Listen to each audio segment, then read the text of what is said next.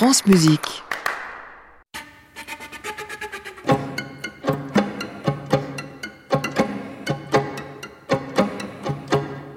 Sono Manuela Guerra, e sono una compositrice, sono nata in Puglia e vivo a Roma adesso. Je suis Manuela Guerra, je suis une compositrice et j'habite à Rome maintenant et je viens des Puglia. Bienvenue dans Création mondiale, la coda du feuilleton qui s'est révélée cette semaine sur France Musique, miniature après miniature, Incubi della Veglia, Cauchemars éveillés.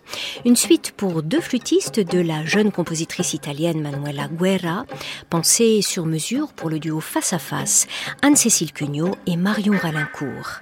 La particularité de notre duo avec Marion, c'est d'utiliser des instruments très divers, même si ça reste deux flûtes.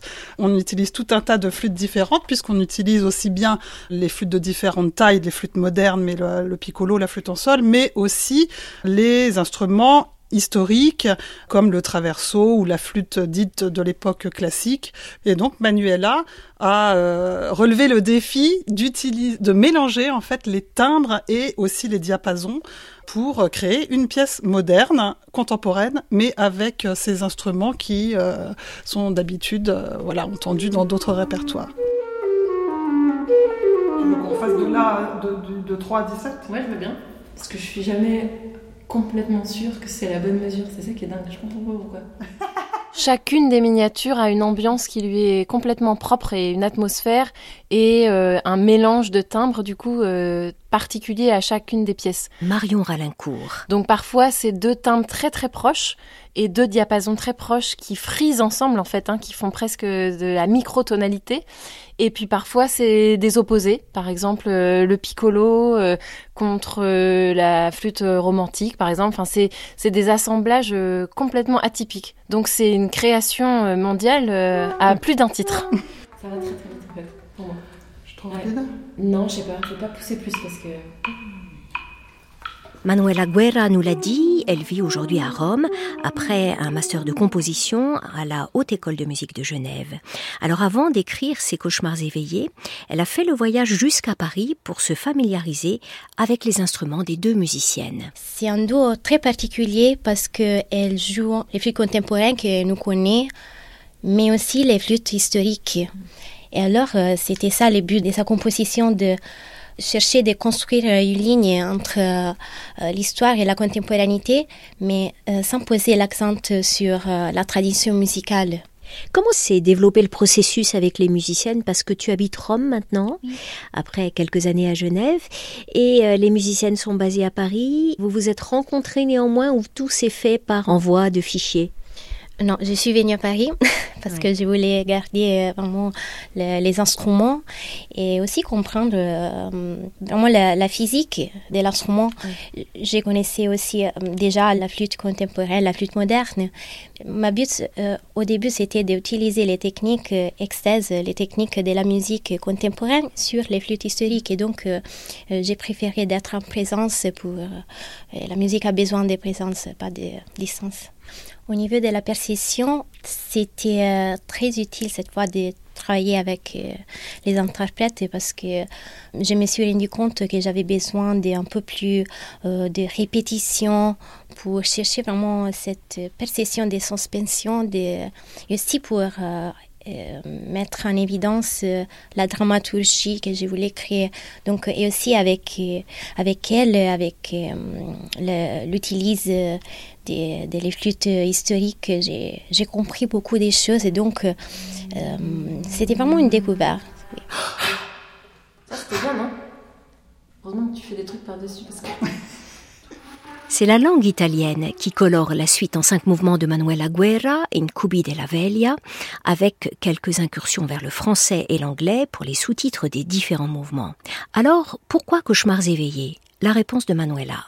En fait, la pièce, euh, c'est composée par cinq miniatures qui sont liées à les cinq phases de la sommeil et aussi à les cinq phases de l'élaboration d'une perte. Tu es une grande rêveuse, tu rêves beaucoup? Oui, très très très beaucoup. Est-ce qu'il t'arrive dans le sommeil de te lever et de noter des idées musicales ou pas du tout? Non, pas du tout. Jamais. Mais, euh, mais parfois, oui, j'ai, euh, je rêve de la musique Est-ce que c'est la première fois qu'en musique tu évoques l'univers du cauchemar et du rêve? Euh, ça, c'est la première fois dans une manière explicite, mm. mais toujours j'ai sa tendance, je dirais, euh, à les sonorités ou bien à l'idée, les idées obscures en général. On avait dit qu'on faisait pas tout, mais une fois qu'on est parti. Bah Et qui Violence, Go Down, Ligne d'ombra, Rapid Eye Movement, les cinq tableaux des cauchemars éveillés de Manuela Guerra dans la version de la création, enregistrée par le duo Face à Face en février dernier à la Muse en circuit d'Alfortville.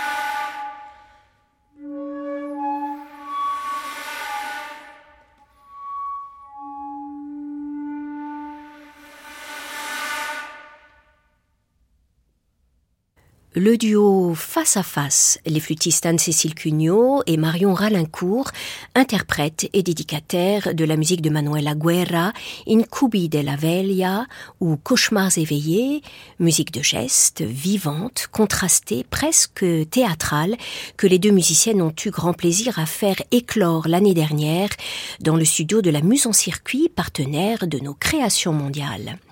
Manuela Guerra nous l'a dit tout à l'heure, elle a relevé un petit défi en écrivant pour le duo face à face et en associant les timbres de flûte et des diapasons différents. Ces cauchemars éveillés proposent toutes sortes de combinaisons entre flûte ancienne, romantique et moderne.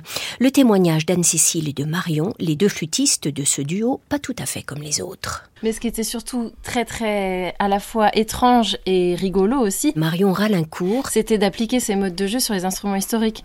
Moi, j'avais jamais fait ça et je pense qu'il n'y a pas beaucoup de personnes qui ont déjà fait ça.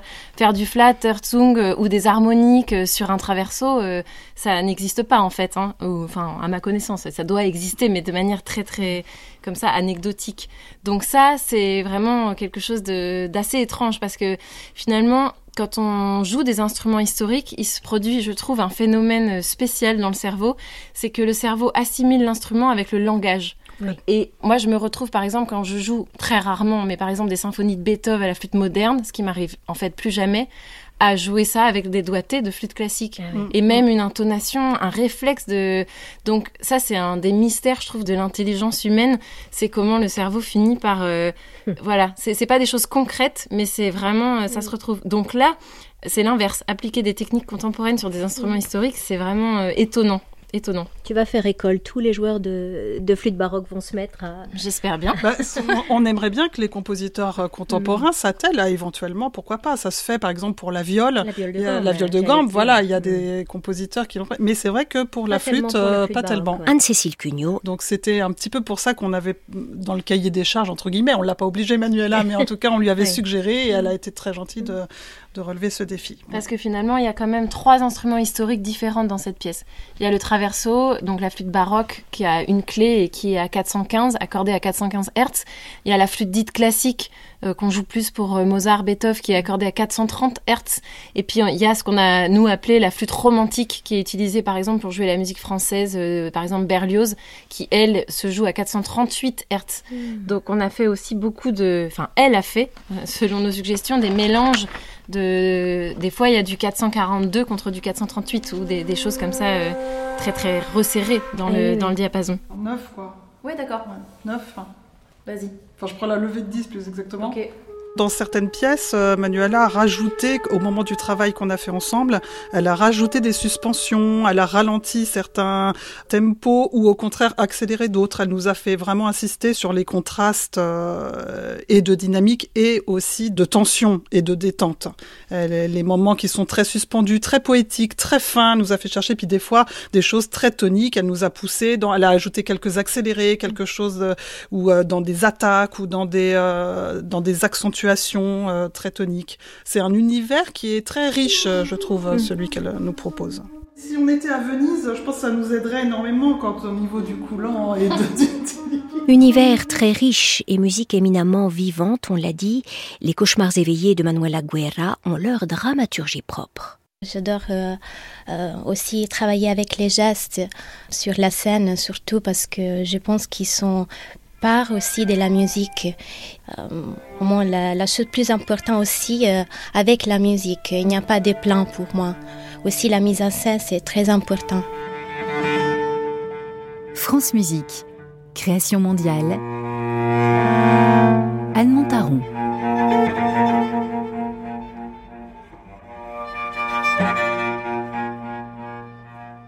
Équipe de prise de son de cette page onirique de Manuela Guerra, Benjamin Perru, avec Antoine Espel, direction artistique Cyprien Matteux, coordination Marion Guimet.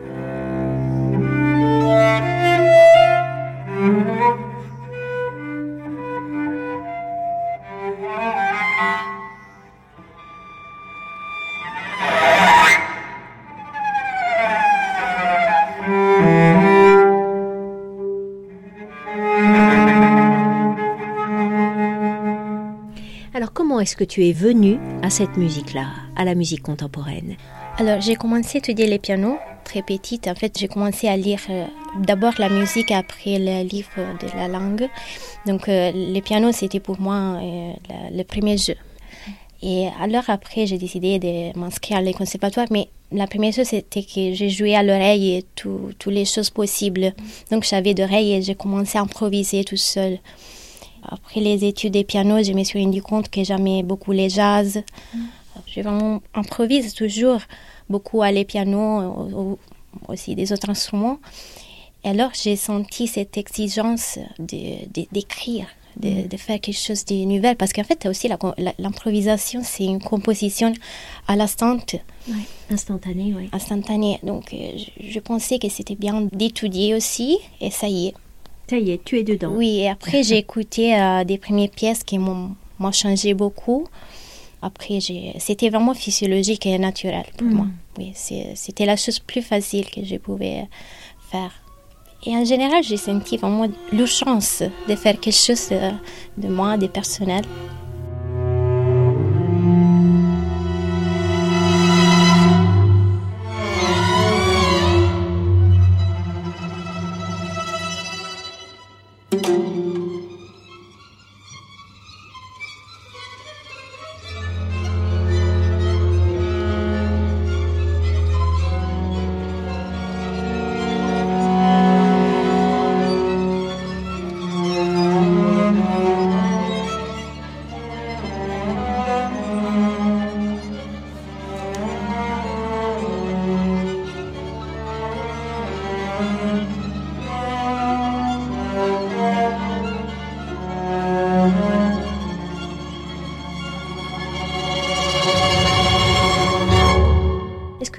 Y avait de la musique euh, à la maison quand tu étais petite fille?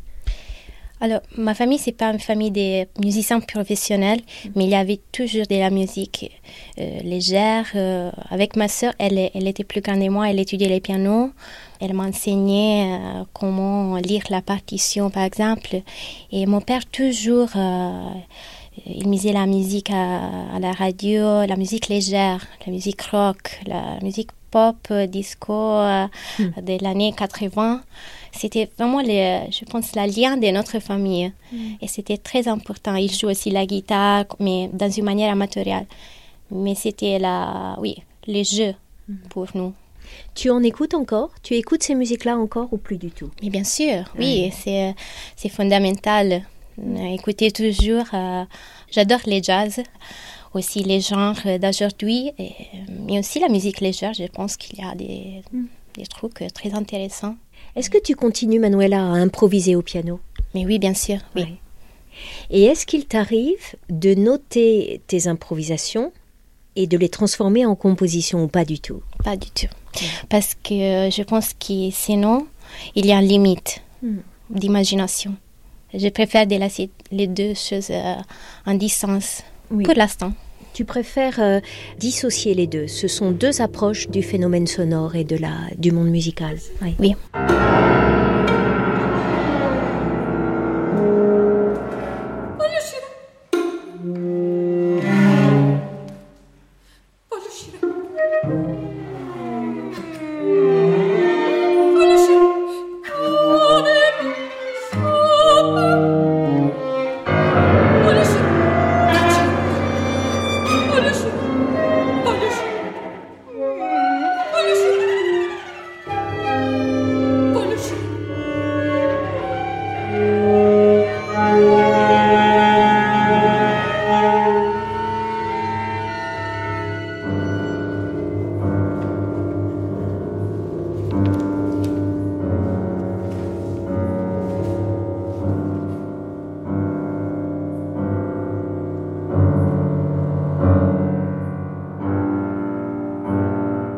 Qui t'a conduite à aller étudier à Helsinki Pourquoi j'avais besoin d'une place complètement différente dans laquelle j'étudiais? Parce que hum, à Helsinki, je savais, c'était une ambiance complètement différente. Je viens du sud de l'Italie. Il y a le soleil, là. Les pouilles Une poule, c'est ça. Et donc, euh, je voulais, première chose, vraiment, essayer les contrastes avec euh, sa vie-là. Et aussi, il y avait la Sibelius, qui c'est une académie qui m'a fasciné beaucoup. Alors, j'ai décidé d'essayer. Oui. Tu as aimé la Finlande? Oui. Ce contraste, justement. Non, oui, c'était très fascinant pour moi et c'était très utile aussi, je pense, pour euh, mes compositions.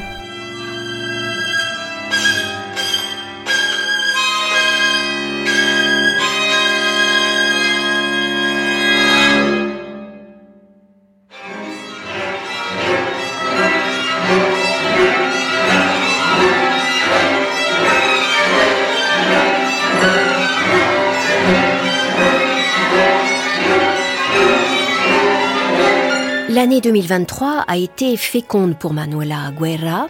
En plus de la création de Incubi de la Velia par le duo Face à Face, la compositrice a fait l'expérience d'une autre création parisienne, mais publique cette fois, la création de sa pièce Abyssum 1, inscrite au programme de l'ensemble intercontemporain, dans le cadre de la journée tremplin de la création à la Philharmonie de Paris.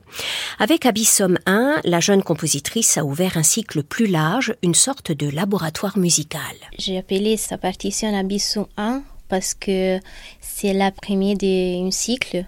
En fait, je voudrais réaliser un, pas un opéra, mais une mise en scène avec la voix. Je suis très liée à la voix. Et donc, mon but pour l'instant, c'est d'écrire vraiment une mise en scène avec l'orchestre, avec la voix, et c'est ça ce que je voudrais faire, oui.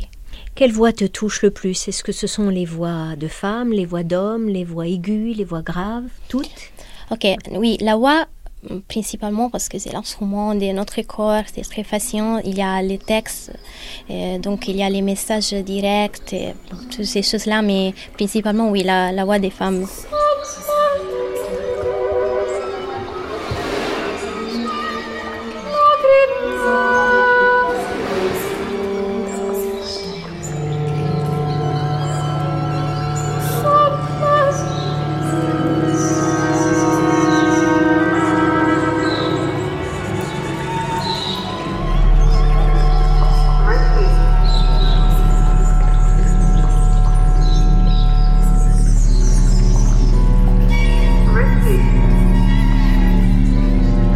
Manuela Guerra continue à tisser des liens avec la France. Elle est actuellement en résidence à Royaumont et participe à un atelier chant et composition avec l'ensemble Les Cris de Paris.